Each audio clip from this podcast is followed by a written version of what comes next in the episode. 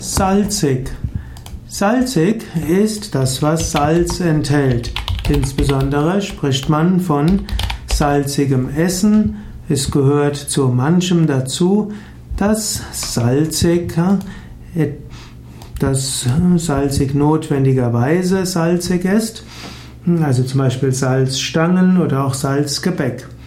Salzig kann auch die Luft sein und salzige Luft gilt als heilende Luft. Deshalb gilt Nordseeluft zum Beispiel als besonders heilsam.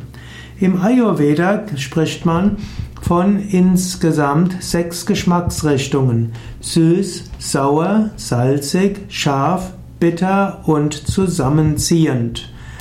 Salzig ist dabei insbesondere das, was Nerven beruhigt und Angstgefühle lindert. Salzig ist also auch etwas, äh, was gegen ein Übermaß von Vata hilfreich ist. Wenn man aber zu viel Salziges zu sich nimmt, dann wird es zu Energielosigkeit, Wut, Ungeduld und Gier führen. Ich könnte sagen, salzig ist also das Gegenteil von Vata, beruhigt Vata und daher kann es Unruhe und Angst mindern. Aber es kann Pitta erhöhen, also Wut, Ungeduld und Gier. Salziges verflüssigt und erweicht die Gewebe.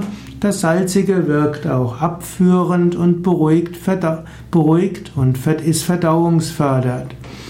Salzig fördert auch die Schweißproduktion und erweicht Verhärtetes. Salziges äh, kann in einem Übermaß natürlich auch zu hohem Blutdruck führen und zum vorzeitigen Ergrauen von Haaren führen.